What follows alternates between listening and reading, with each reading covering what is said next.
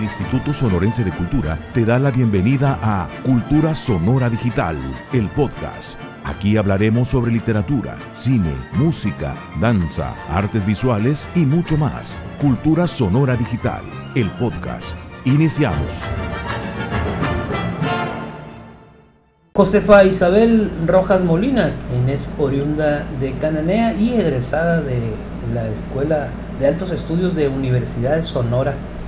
Josefa Isabel Rojas Molina es autora de, bueno, de varios, de varios libros, eh, sobre todo eh, poemarios, aunque también tiene libros eh, en prosa y su más reciente publicación es Versiones de la Conjetura, un libro que salió en 2020 de abril y que bueno ya, ya anda circulando.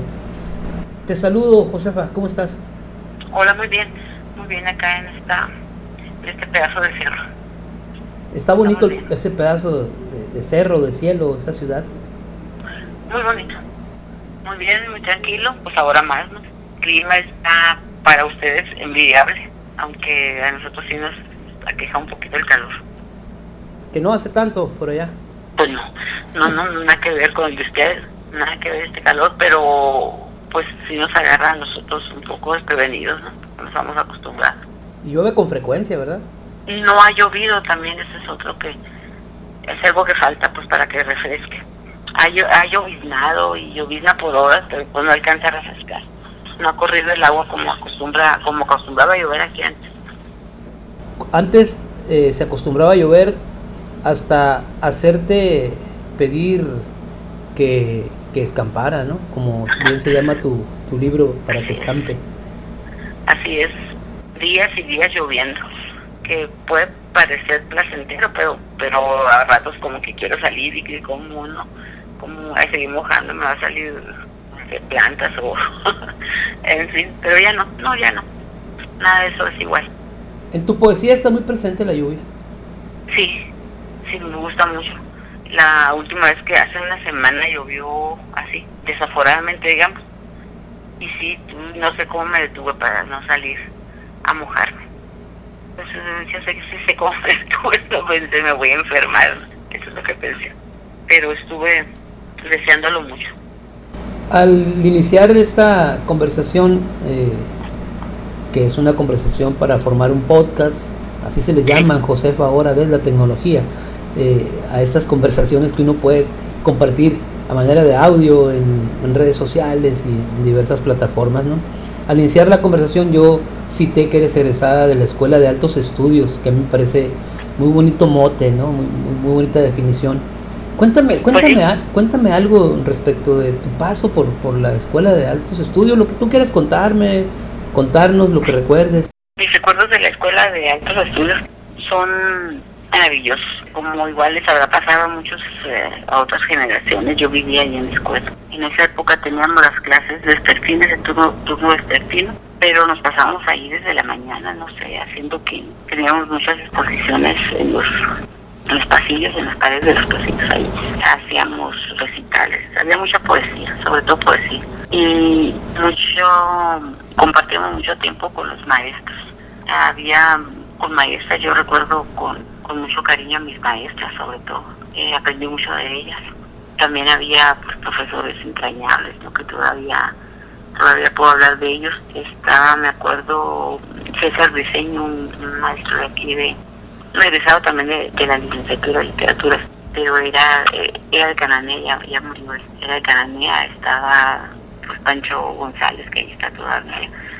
Mucho recuerdo de mis maestros este mm, tomábamos clases en los jardines este por porque fue una época marcada por la por la toma de la escuela por había un grupo de estudiantes que estaban luchando por obtener una casa de estudiante estudiante estudiante foráneo en, en Hermosillo ¿no? porque eran de varias de varios municipios y se fueron y tomaron aulas de ahí de la escuela entonces, como ellos estaban ocupando las aulas, ahí dormían y cocinaban y, ahí vivían. Teníamos nuestras clases en, los patios del jardín. Y, fue bueno, fue, fue algo para recordarnos como, como la generación actual va a recordar este esta contingencia, supongo. en la escuela pues aparte de que pasábamos mucho tiempo, conocí, conocí también a gente entrañable que, quedó para siempre en mi vida y que todavía está. E, eres una, una persona privilegiada cuya vida ha estado envuelta en libros. ¿Qué te han dejado, ¿qué te han dejado los libros, Josefa? Eh, eso que dices es muy importante porque ya no recuerdo algún momento en mi vida en que no haya habido libros cerca. En, mi casa no tiene habido muchos libros, pero sí, sí, sí teníamos una enciclopedia aquí y esa, eso bastó para tener muchos libros mi visión infantil. Eh, luego ya que me fui Hermosillo, pues libros, libros, libros para donde volteaba, era, libro, era la palabra, pues más que los libros, era la palabra escrita por todos lados. Y la palabra hablada también, la importancia de la palabra.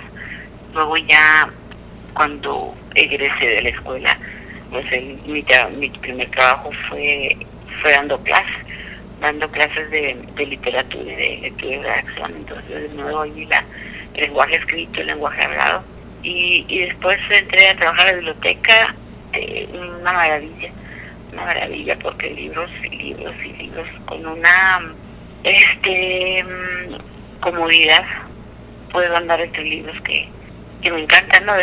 He trabajado en tres bibliotecas y las tres me siento muy, cómoda. No quisiera trabajar en otra parte. En mi casa pues hay libros por todos lados, ando porque hay un montón de libros. y está bien, está bien, me gusta eso. ¿Podrías eh, compartirnos algo de tu, una lectura, eh, algún poema de, tu libro más reciente, versiones, versiones de la conjetura que te lo digo, en lo particular me parece un libro tan, tan maravilloso, me seducen varias cosas, una es la antipretensión, lo inmediato para, para uno como lector de digerir, de entender, de comprender. Y, esta transformación de las cosas aparentemente banales o cotidianas. Y otra cosa es eh, que me deja pensando qué tiene que pasar por la vida de un escritor para llegar a escribir con esa claridad, con esa sencillez y con ese descaro también, Josefa. que con, con gusto sí leo algo es del, de ese libro que dices de versiones de la conjetura. Hay un apartado que se llama Listar Palabras y precisamente hablo de, pues no hablo, sino que recojo, recojo todos los pensamientos que me han surgido acerca de la de las posibilidades del lenguaje, de lo que queremos decir y lo que decimos a fin de cuentas. Entonces son es una relación de ideas nada más. En afuera en algún corral.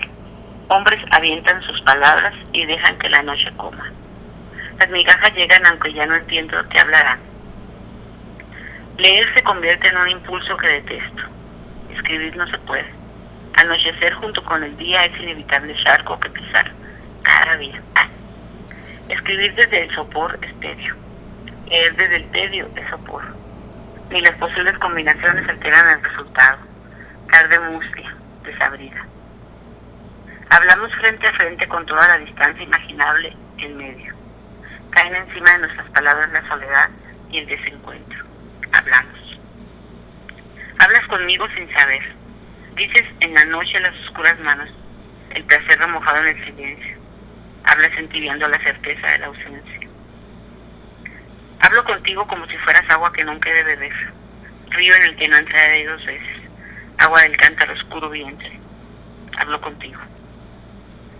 Sé cómo se llama aquel hombre que camina, aquel árbol que se murió, la canción que se escucha en el pasillo. Nombrar la vida para qué. A veces veo palabras que están allá, colgadas en el viento sobre las piedras, arracinadas en el árbol. No sé de quién son y me las pongo. El viento grita mi nombre. Eso es delirio de persecución. De verdad me nombra. Parece que le duele llamarme. Cuando escribo una palabra, el mundo se mueve se mueve aunque no escriba ni una palabra. Una frase líquida. Me zambulle en el bullicio de la lluvia. Cuando siempre hay algo que decir, es que no le estamos sirviendo a las palabras. Ya parezco un fantasma escribiendo letanías huecas con voces que oigo, pero no me evitarán. charlas truncas que por dulces y lejanas duelen. Bien, esa sería mi contribución del, del apartado este de, de las palabras. ¿Qué se experimenta, Josefa, cuando un libro de tu autoría cae en tus manos, por fin ya publicado, impreso? ¿Qué sensaciones experimentas? Eh, bueno, aparte de la satisfacción, que es obvio, ¿no? Es, bueno, es, es, no es tan obvio, pero diríamos que es una, una sensación.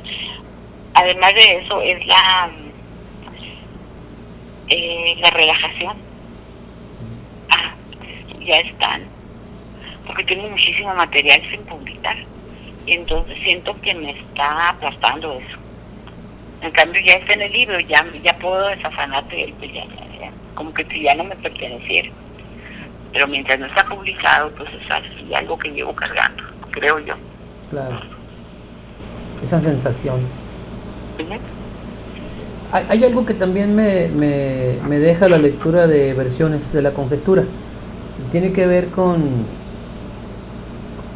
con una conclusión, una apreciación respecto de que yo veo a la poeta o siento a la poeta como una niña que juega a la bebeleche constantemente, como una niña que se dedica a recorrer la ciudad con una capacidad inmensa de observar y luego viene y lo dice. Es lo que he querido siempre. Cuando me decían de niña que sí que quería hacer, yo quería ser pintor. Quiero todavía, bueno, si, si fuera niño me lo preguntaran, diría lo mismo, quiero ser pintora. Y después eh, más o menos vi las cámaras fotográficas y dije, quiero ser fotógrafa. ¿Por qué? Bueno, pues porque quería apresar lo que veía y darlo. Y es lo que me estás diciendo que hago con las palabras, pues qué bueno. Es una especie de pintar la, lo me rodea, lo que voy viendo por la calle. Y pues lo doy en palabras, creo yo. Esto de escribir de alguna manera también pues es una recurrencia a, a, esa mirada niña o a esas postales con las que te topa, pero también sirve para, digamos, dosificar los dolores o, o u ordenarlos. Pues hacer listas, hacer relación de cosas, es eh, ayuda, sí, claro, ayuda a quitarles el, la fuerza o quitarles el, posible elemento que nos duela. Es decir, ya lo escribí junto con 10 cosas más que se le parecen. Ahí ya se perdió ahí un poquito de su fuerza, ¿no? su fuerza para lastimar. Uno, bueno, tú recurres a los libros, a los estantes, trabajas en la biblioteca, impartes talleres, recurres a estos libros y ahí están Muchos de estos libros están firmados por escritores que ya no están. ¿Qué sensación te causa leer a esos autores que tú sabes que ya no están? Eh, una vez pensé que era muy bueno leer, leer a los autores y no conocerlos. Porque, bueno, a veces conocemos a los autores y, ya el libro ya, ya ¿cómo es posible? No? Entonces, eh, si uno ve a todos los autores como que ya no están, creo que es mejor. Creo que es mejor. Y, o como que están siempre. Digamos, si hablo de Julio Cortázar, no pensar como en alguien muerto, pero sí en alguien que no voy a conocer nunca. Porque así va a ser, nunca lo voy a conocer, si estuviera vivo, ¿no? Eh, entonces, cuando leo un libro suyo, no pienso en que está muerto cuando hablas hablas de hablas de Cortázar yo yo concluyo que hablas de él porque lo tienes de manera inmediata en la memoria porque también siento que puede ser uno de tus escritores predilectos que más te han tocado si claro. esto fuera cierto podrías decirme los por qué cuando hace rato mencionaste la bebé leche ¿no? y inmediato pensé en Rayuela yo mm, ¿Por qué? Porque este, no sé cuándo lo leí por primera vez. Yo no leía muy temprana edad obras importantes. Hasta que ya me fui a, a Hermosillo. Antes no. Antes leía solo antologías de, poetas y obras completas, no. El caso es que cuando leía Cortázar, no recuerdo exactamente, lo leí en cuentos, los cuentos de Cortázar en, en, en la carrera ya. Y vi de inmediato la, la cercanía a lo que yo alguna vez intenté pensar, por lo menos, o hacer con la escritura, jugar, el juego. El juego siempre presente, el, el antes que nada, el juego con las palabras, el juego con las situaciones, el juego con los personajes, el, el no saber si lo que estás leyendo es así o, o, o cierta persona, eso, eso me, me tocó desde siempre. Una vez hablé con, con el Nago precisamente, estaba hablando de eso, que hay un escritor que nos marca y que mí me tocó este. Y qué bueno, estoy muy agradecida de, de haber leído tanto a Cortázar, de haberlo leído tan, tem, bueno, tan temprano a comparación con otros autores, y de que me diga y que me siga diciendo tantas cosas.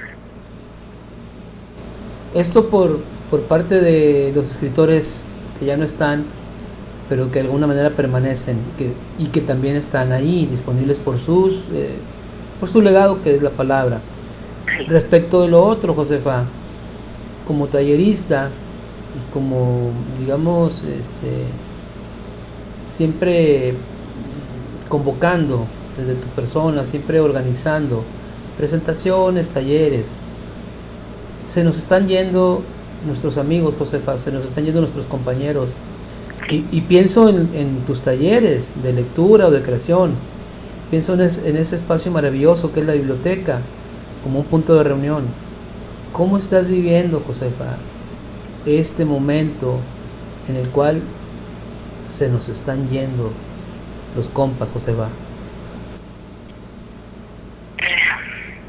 Pienso lo mismo en todos los, no solo en los, en los literar, literatos, no solo en los escritores, no solo en, sino en todos los que se están yendo en, en todos los ámbitos. Pienso que pienso en el miedo, pienso en la en la soledad, pienso en quién va a quedar, en quién va a quedar, incluyo ahí en, en los que, que quedaremos o no quedaremos. Y, y en los que ya la ya la vida no va a ser la misma nunca. Y ya las actividades en la biblioteca tienen que ser vistas desde otro punto de vista. Pues para esa otra parte porque ya no va a ser lo mismo ni invitar ni tener las presentaciones de libros ni no sé no sé qué irá a pasar. Me puede mucho me duele. Me duele claro todos los que se están yendo. Todos los que ya no estarán ni aquí ni en ninguna parte. Pero en todas en todas las áreas no de la vida. Se va dejando a través de la palabra se va dejando como como una fe de la existencia esos amigos que se están yendo que se nos han ido cercanos pues nos legan también lo que lo que desarrollaron en, en los talleres en la biblioteca. Te queda una te queda una parte de ellos digamos en esas antologías que se han publicado también Josefa. Claro que sí. Claro que sí ahorita es recordaría a él inevitablemente cuando dijiste se quedan este cuando él estuvo aquí en la biblioteca de Cananea yo muchas veces al entrar a la biblioteca pienso pienso en él cuando volteó al lugar donde yo sé que estuvo sentado leyendo bueno además de que ahí están sus libros y que eh, a veces leo poemas suyos y todo eso no pero yo sé que ahí estuvo sentado. Ahí está pues lo que quiera muy bien Josefa yo te agradezco mucho la esta conversación y, y que la vida no escampe todavía verdad que continúe, No, no. que continue, que continuemos en esto porque también Escampar tiene la la sección de, de, pararte abajo de una puerta para pues para ver pasar la lluvia, ¿no? Para no estarte mojando mientras la lluvia cae. Entonces no necesariamente que deje de llover, sino estar a resguardo. Muy bien. Pues muchas gracias, Josefa. Gracias por, por abrirnos las, las puertas de tu casa, desde donde estamos este, conversando en este momento. Eh, esperemos que todo se restablezca a la brevedad y que nos podamos ver pronto. Tenemos pendiente la presentación de tu libro Versiones de la Conjetura y entre muchas cosas más, ¿no? Claro que sí. Claro que sí. Gracias a ti, Carlos, y pues perdón por las incoherencias que estuve diciendo. no, Josefa, gracias. Siempre es muy gratificante y aleccionador conversar contigo. Eh, yo hubiera querido preguntarte de dónde surge la sencillez, ¿no? Si es una intención, una premeditación. Me quise evitar esa pregunta porque mejor me quedo con ese misterio. Cuando, sí, cuando digo sencillez, claro, eh, es como si estuviera yo viendo tu sonrisa, porque creo que ahí radica también, de, de manera expresiva, la sencillez de tu existencia, de tu sonrisa, tu mirada, y bueno, soy un privilegiado de, de poder convivir contigo y conocerte. Yo te agradezco mucho nuevamente la conversación y a usted, apreciable, apreciable escucha, le agradezco también que nos siga acompañando en estas conversaciones a manera de podcast, en estas plataformas de Instituto Sonorense de Cultura, con este objetivo de mantenernos en comunicación y compartir, compartir lo que la gente piensa, expresa, dice desde la posibilidad del arte. Soy Carlos Sánchez, con permiso.